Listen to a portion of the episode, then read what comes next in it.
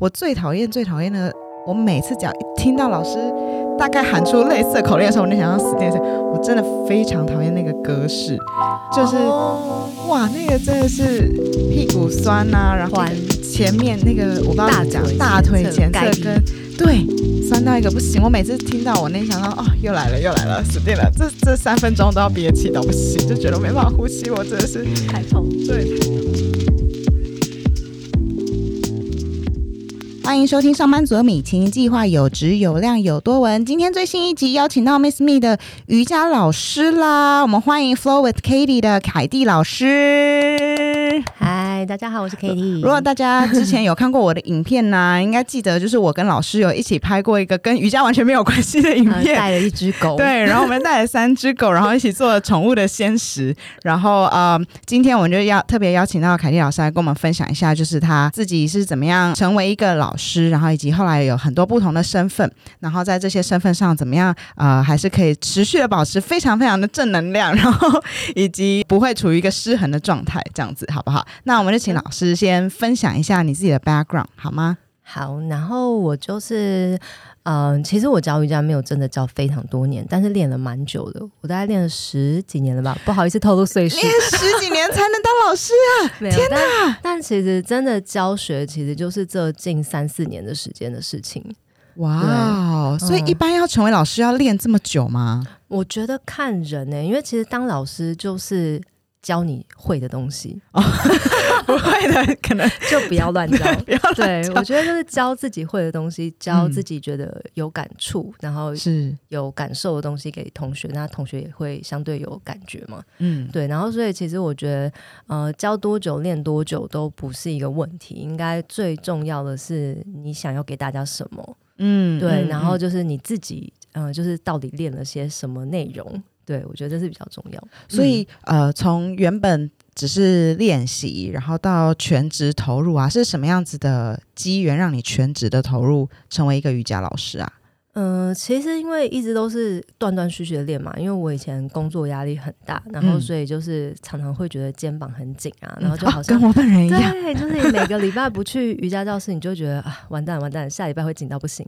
然后，所以就是以前真的把瑜伽当成是一个保养运动，该怎么讲？就是下班后的那个舒压的管道。假日的保养运动。嗯，对，嗯然后但后来就是我跟我老公去了一趟美国，然后我们家附近就有一间瑜伽教室，然后它有那种每一天都可以去的那种方案，嗯然后我们就真的每一天都去，像吃到饱方案对，吃到饱方案，我们就就反正去度假嘛，对。然后所以就是真的去了整整三十天吧，然后就是嗯整个月好像只有休一两天，就是嗯。没有去，然后就觉得，哎、这真的是一个很不错的生活方式，嗯。然后就想说那边的老师给人家的感觉很好，然后你也想要成为这样子的老师，对对所以是透过那一次的旅行，对，让你开始计划，那怎么样慢慢的要成为一个全职的老师？嗯，然后所以就从那趟旅行回来之后。就是立刻报考了师资班，立刻真的是立刻，很有行动力对啊，耶。然后就觉得说，嗯，好，先去把它考起来好了，因为这样你才会比较了解说到底教学是什么样子的一个方法，会比较准确。那虽然说以前 有在学校教过课，嗯。对，就是我以前在师大嘛，然后嗯所以就要毕业一定要去学校教，哦然后我们就教高中生，但是那种教跟 瑜伽教学是不一样的东西。对，对所以后来报报了师资班之后，然后再开始嗯开始成为老师。那我知道，因为老师现在其实有自己的教室嘛，所以除了成为一个老师以外，你有教室，然后同时你其实身上有很多的身份，因为你这两年不仅是在 YouTube 上面也有分享很多你的影片啊，然后你在好好上面也有开课，对，那同时你也出了很多的书，跟大家分享呃整个瑜伽的你的你的故事，或者你想要分享的东西。然后同时你也有电商的平台，然后分享呃你觉得很想推广给大家的服饰的品牌，瑜伽服饰啊，跟瑜伽用品。嗯，嗯然后甚至去年吧，还有面膜这件事情，嗯哦，对，这么多不同的身份啊，你可不可以都分享一下是怎么样从一个老师，然后你慢慢拓展到这些不同的领域？事嘛。对对对，哦，其实开教室是合伙，嗯然后呃，当初就是我我我我跟我老公想说，嗯，好想要开一间自己的教室，嗯然后就是邀一些自己喜欢的老师，然后一起来，因为我们一直觉得说同学啊。呃不，因为我们自己的练习经验是这样，就是你最好是呃练到不同老师的课。你其实进步会是最多，即便同样是嗯基础，即便同样是流动，但每个老师的排序是不一样的。对，那所以你就是哎分门别类的去上各个不同老师的课的时候，你的进步会是最大。然后你也会听到很多不同的口令跟大家指导细节。然后所以就一直很想要开一间自己的教室，邀一些自己真的很喜欢的老师来 join 我们。对，对，然后后来我们就是跟朋友聊起来，然后朋友就朋友就鼓吹对 鼓吹。煽动，对他们就讲说，那就大家一签起来投资啊签下，去什么对，之类？然后就大家就是一起投资，那我们就开了。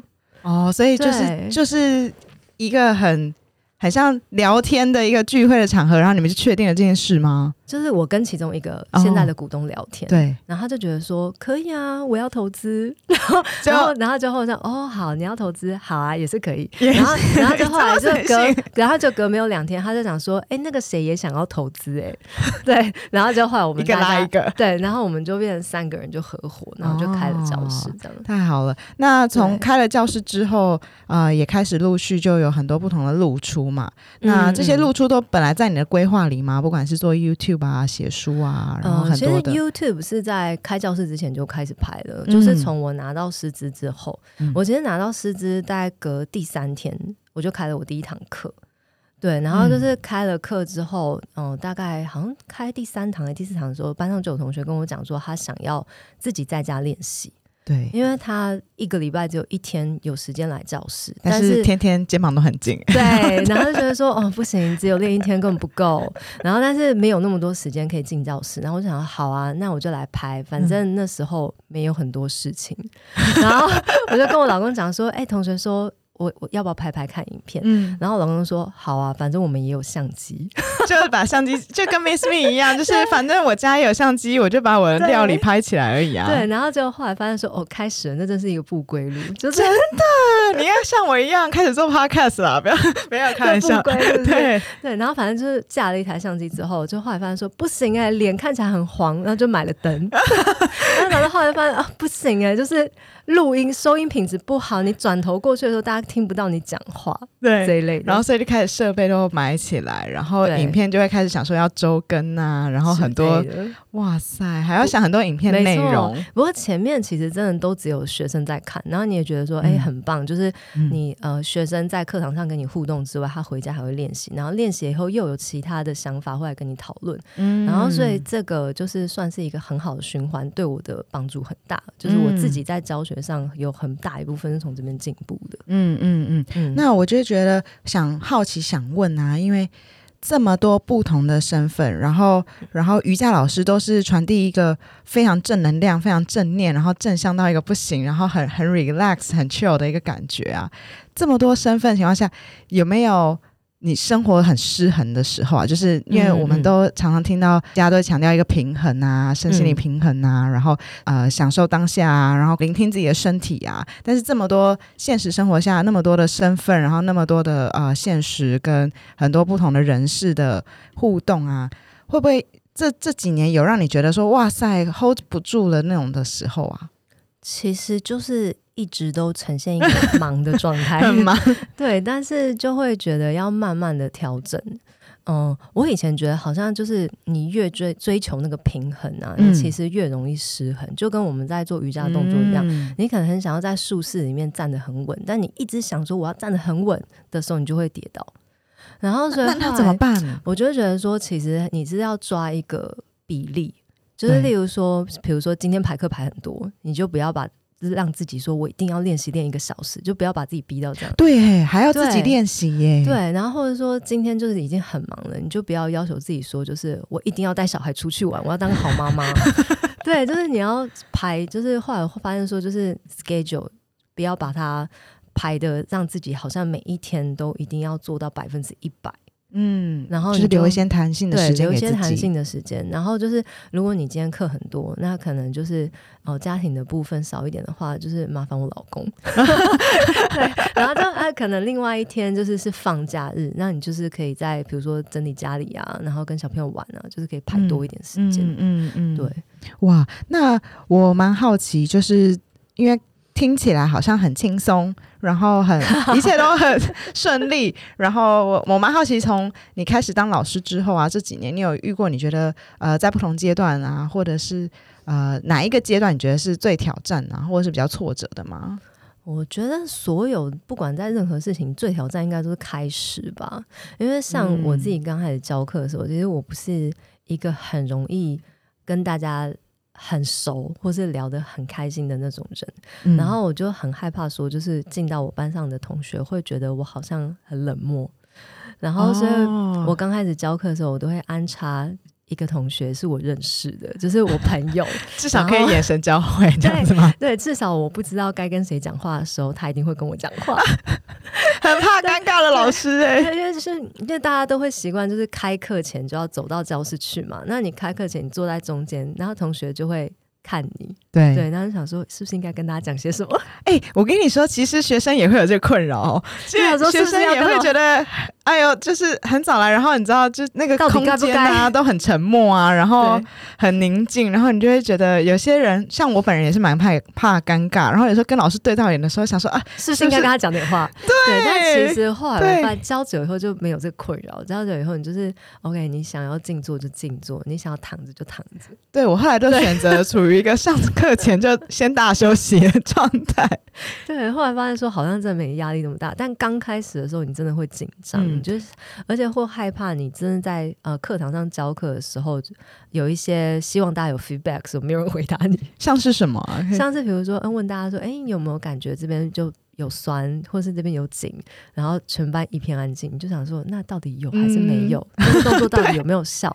对，就是你自己做的有效，然后但大家没有 feedback，然后所以就会很希望，就是你朋友可以至少跟你回应。对，朋友先开一个开个口说点个头，有有酸酸，真的真的有效，怎么这样？但后来发现说真的不用这样子，但刚开始就真的会很需要。或者是刚开始上课的时候，需要蛮多建立信心啊，或者是知道呃哪一些的建立哪一些模式才是正，才是那个你你想要的那个方向吗？对，而且我觉得呃下课以后啊，呃真朋友会给你一些明确的建议，嗯，因为你学生通常不太好意思讲说你教的不好，对，然后哪里需要改进，而且我觉得学生就我因为我们就是学生了嘛，就是我其实也很难判断。哪一些是我自己的问题，还是是我真的可以建议的事情？而且学生通常他就是，嗯，大部分像我们自己当学生，我我都会选择，哦，反正我就是喜欢这个老师，然后但我也不会很刻意的去判断说他这个教学指令是怎么样好或不好，对，或者是说他给的呃这个顺顺序有没有顺，你就是喜欢他，你就去上他的课，对，其实。学生真的没办法判断，然后所以就是我会就是刻意的问我朋友，就是他们来上课时候就讲，哎哎，你觉得刚刚那个口令的部分啊，或者是说这个动作接这个动作，你觉得做起来感觉怎么样？对，哦，所以你是其实你是蛮有规划的，在每一次的课后，对，然后去这样收集 feedback，然后去帮助你调整你自己课堂的内容。嗯，然后我就是有一个笔记本，就上课的时候会写，就是这个接这个，这个接这个。哦，对，然后就是哦，有需要调整的时候再把它们稍微换一下，然后就这个刚掉，换这个。对，哎，那但我蛮好奇，因为你的课每次呃都有些时候啦，不一定每一次。但我记得你常常会问说，哎，同学，大家今天想练些什么？对对对，这样同学如果突然临时出题，不就会就是你脑中的那个原本我笔记本很厚。所以你是靠人脑、工人智慧，就立刻去调出翻第第第四页，就然后同学如果说老师今天想列些核心，然后你就立刻翻到那一页，然后哦，那你很厉害耶！而而且其实拍片量大的时候，你就会蛮多东西可以抓出来，因为现在已经拍了两百多部了吧？对，然后不不包含线上课程的话，其实光 YouTube 就两百多部了。哇，对啊，然后我就是会就是会排蛮多序列在里面。所以就是随时想，就是被被出什么题就可以立刻把它抓出来，立刻抓出来，很厉害诶。那我好奇想问一下，因为已经练了十，你刚刚说快要十年的瑜伽嘛，你自己有特别喜欢什么样的体位法吗？还是你就是有哪一些体位法是你你自己也觉得练到现在还是很挑战的？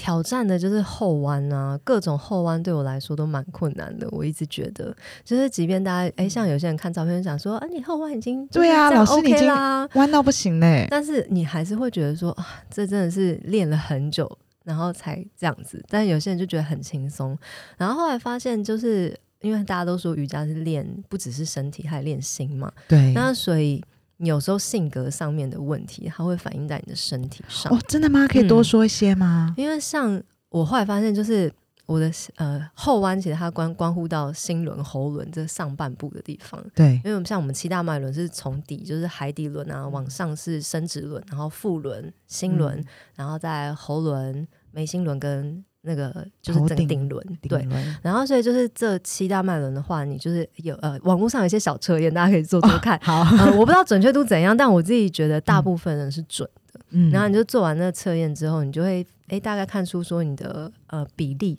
比如说像我的心轮跟喉轮就是比较弱一点点，然后但是其他的部分就是好像还 OK，就是在 average 之上，对，然后你就发现说，哎，真的还蛮准的，因为你就一直觉得心心比较没有办法推出去，可能就是肩膀也太紧，然后喉咙这边就是也会比较感觉卡卡的，嗯，对，哎，那心轮跟喉轮它它的代表的意思是什么？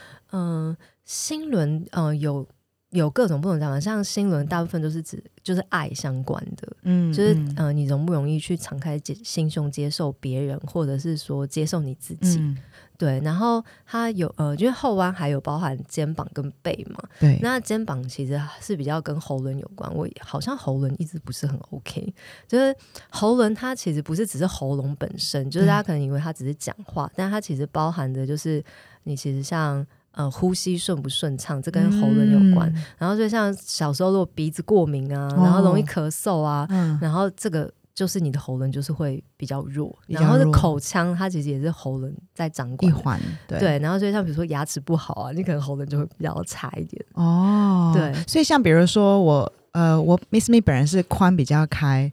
我就是可能是海底轮比较比较比较发达，状态比较平衡，平衡。对，那像呃下面的上，它是比较 base 在你的呃一些呃原生家庭，像海底轮它是跟原生家庭比较有关的，所以可能在父母的这一块，你就是相处的很好，平衡平衡平衡，对，safe safe，很开的时候，今天如果很紧的时候，代表家庭关系很紧张，对，对，或者是说有一些就是问题待解决。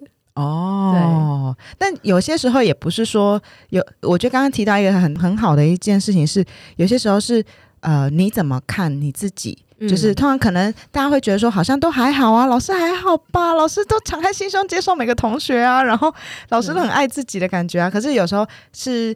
你对于你自己的的的想法，跟你心中可能有一些你还过不去的东西，但是从旁人的眼光去去看待这件事情，所以其实还是蛮关乎到你对于你自己身体的察觉啊，跟你对于自己的身体的身心的状态的平衡的认定为主，对不对？嗯，对。好啊，所以大家如果对这个测验啊有兴趣的话，就就可以上网查查看。但是它其实就是一个平均的概念，不用否定自己的头啊或心啊负。看到一个负的数字，你就觉得哦，我这边应该烂到不行，死定了，死定了。没有，没有，没有，就是它只是一个给你一个方向，然后你可以多尝试的去多练习一些那些相关的体位。像我，我就觉得我最讨厌、最讨厌的，我每次只要一听到老师大概喊出类似的口令的时候，我就想要死定了。我真的非常讨厌那个格式，就是哇，那个真的是屁股酸呐，然后前面那个我不知道怎么讲，大腿前侧跟对。酸到一个不行，我每次听到我那想说哦，又来了又来了，死定了！这这三分钟都要憋气到不行，就觉得没办法呼吸，我真的是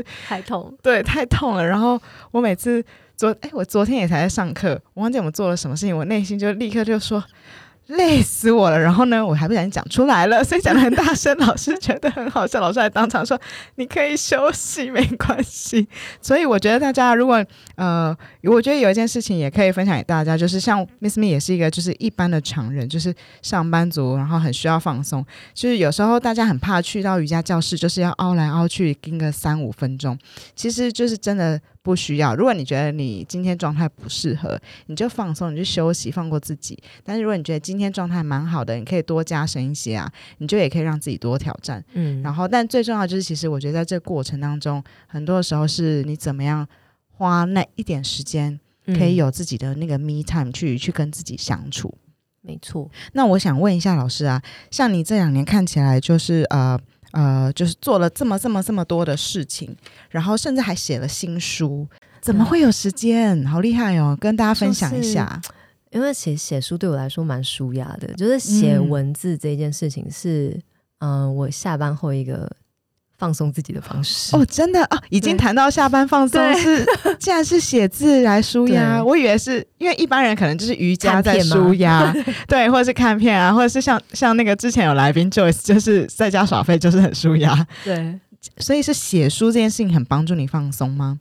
对，因为因为写书就是，嗯，我我其实平常会写一些小笔记，就是不管是课前小笔记、课后小笔记，然后或者是当下有什么感受，我就把稍微记下来。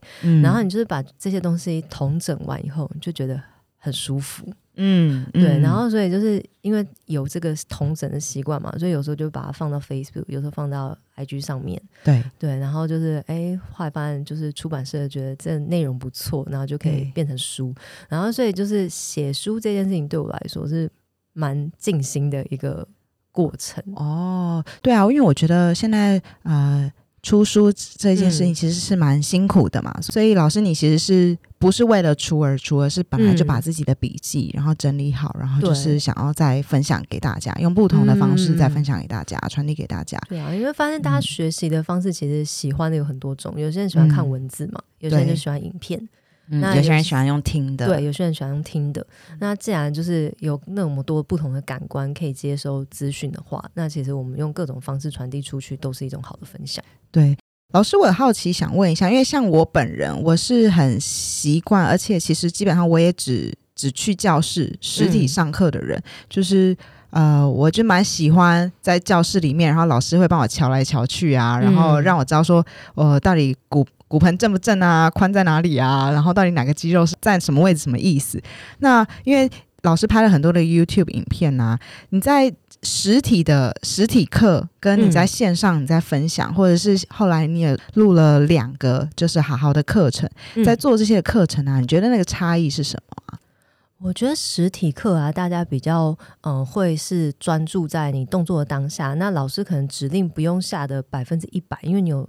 你就是可以边做边看，然后老师也会来帮你调整。然后，所以在一些呃指令上其实不是很明确的话，你也可以就是跟着一起 flow。嗯，对。然后你而且实体课有很重要一部分是可以。感受能量，就是整体那个教学的那个能量，然后跟你旁边同学可能很认真，你就会想说：“哦，我今天也要很认真。”然后就是大家很松散的时候，你就会感觉啊，今天 so relax 的那种感觉。对，然后所以我觉得实体课有很大一部分是一个能量的互相传递的分享，分享。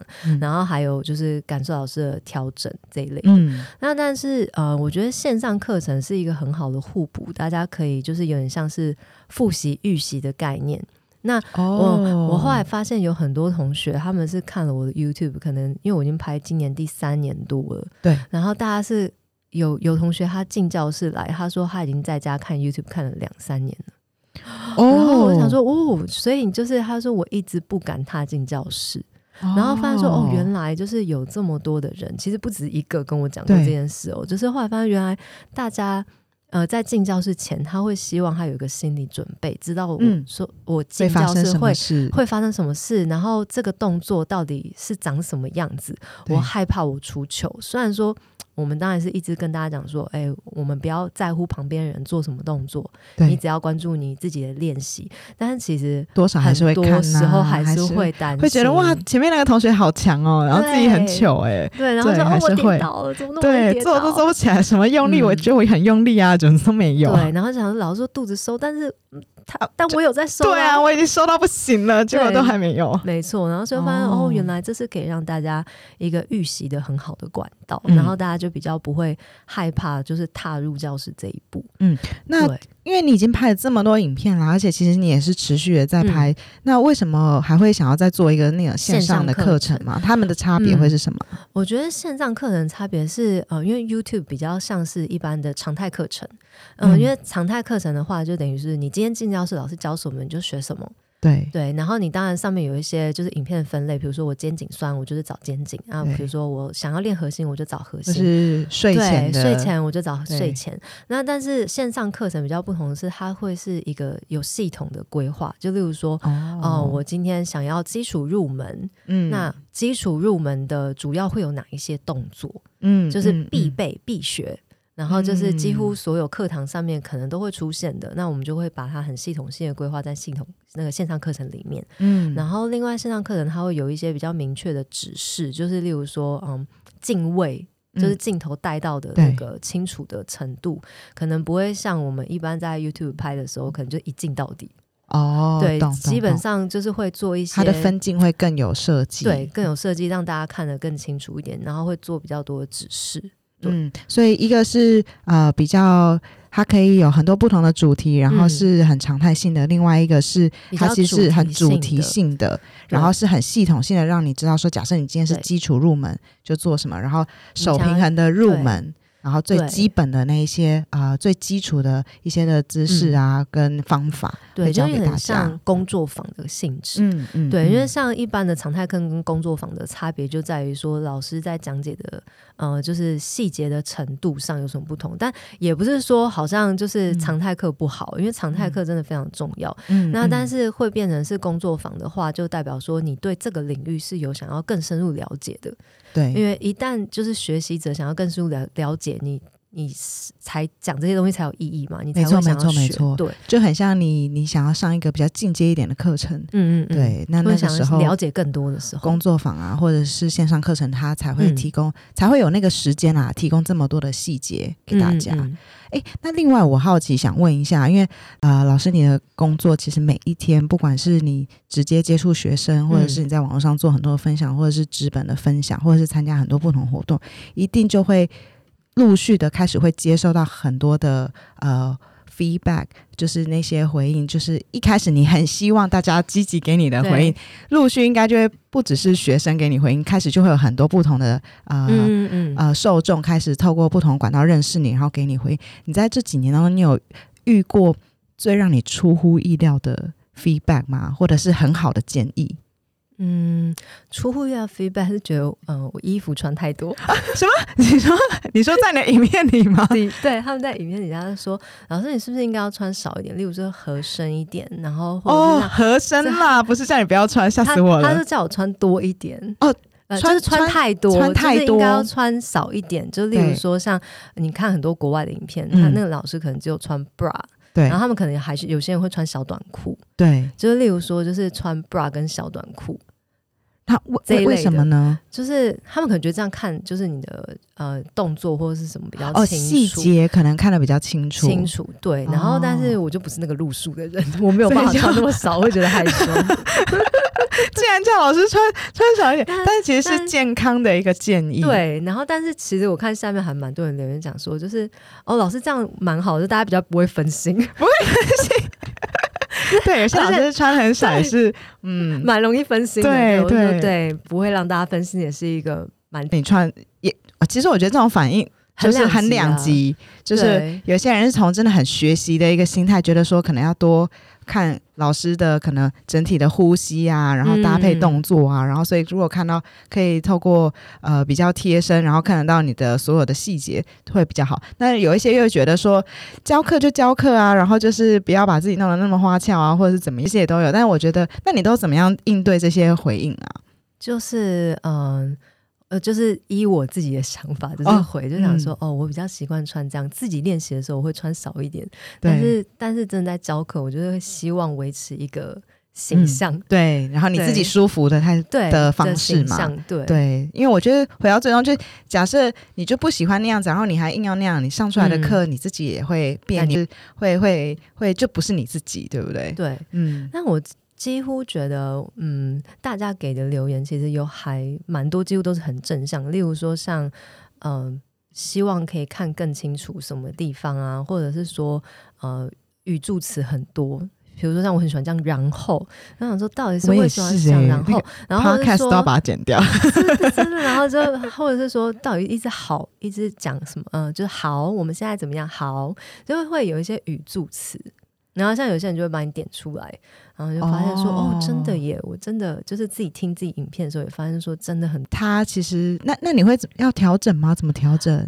尽尽可尽可能，就是反正你旧的片子就已经在上面了嘛，新的片子你就看看能不能努力 努力改掉这个。同学们可以从以前片看到现在，老师进步很多，要给老师鼓励哦。看看有没有改掉这个语助。好，会上嘛，不同发展啊。那接下来今年或者是接下来这一两年，你有没有什么新的规划跟计划呢？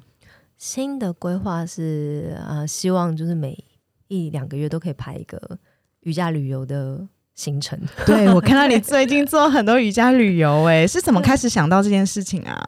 就觉得好像自己自己很想出去玩，然后但是呃，出去玩然后就是停课，好像不不太好意思。自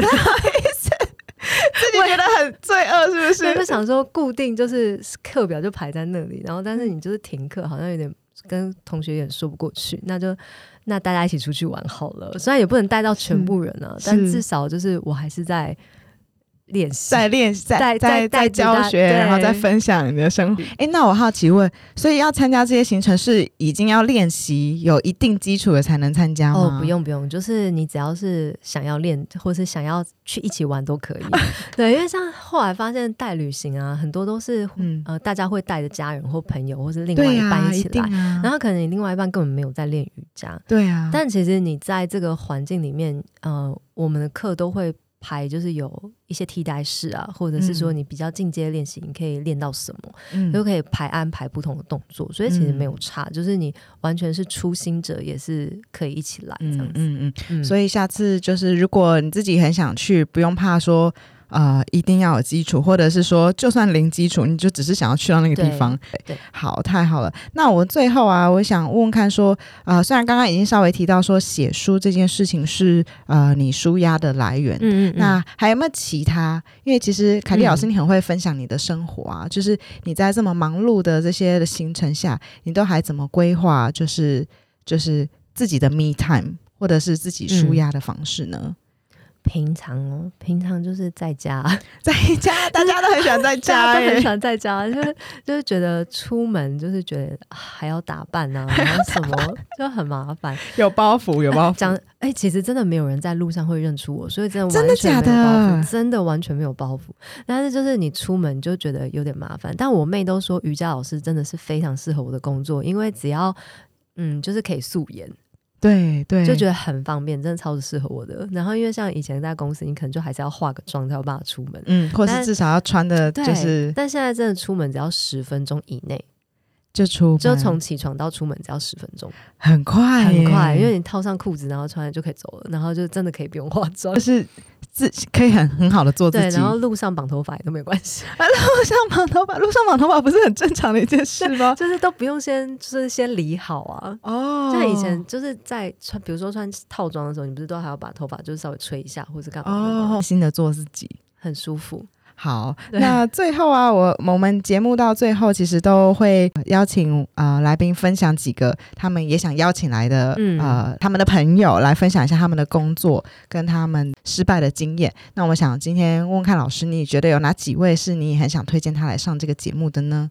我觉得可以邀 Viaswear 那个 Melody 哦，就是做一个女性机能服饰运动品牌的那个 Melody，他们做 Viaswear 对不对？好，没问题，没问题。Melody 也很适合来讲，他也很会讲。对对对。然后你可以找中医师啊，中医师就是 就是常跟你一起 partner 的那个中医师。中医师，哎，你们是怎么认识的啊？我们其实是一起练瑜伽认识的哦，所以是同学。对，呃，他不是我师资班同学，但是我们会在同一个班上，就是一起练。然后就其实一直都没有讲过话，然后直到某一天，就是，呃，我就跟他加了 Facebook 的朋友。对，然后我们就说，哎，那不然我们就出来聊个天好了。这么突然，就是很突然的一个行程。对，然后后来就变朋友了。哦，好，中医师，中医师怎么称呼啊？嗯，他叫何颖颖，何颖颖老师，对不对？然后中医师，对他看起来就是蛮蛮冷漠，但实际上是一个好笑的人。好好好，那我们到时候也欢迎中医师来参加我们的节目。那最后还有一位吗？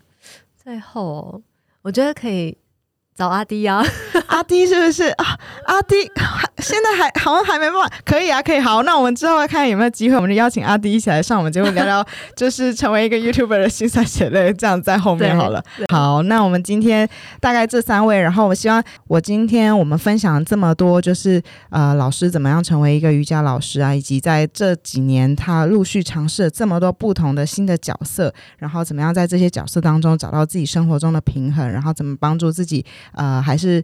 有自己的时间可以照顾自己，然后把更多更好的内容分享给大家。那我们希望大家如果对于瑜伽有兴趣啊，或者是想要找一些时间开始照顾自己的朋友，今天在这一集里面有些收获喽。那我们喜欢呃 Miss Me 的朋友们，请记得订阅我们的 Podcast。我们今天的节目到这边喽，我们谢谢凯丽老师，谢谢，拜拜。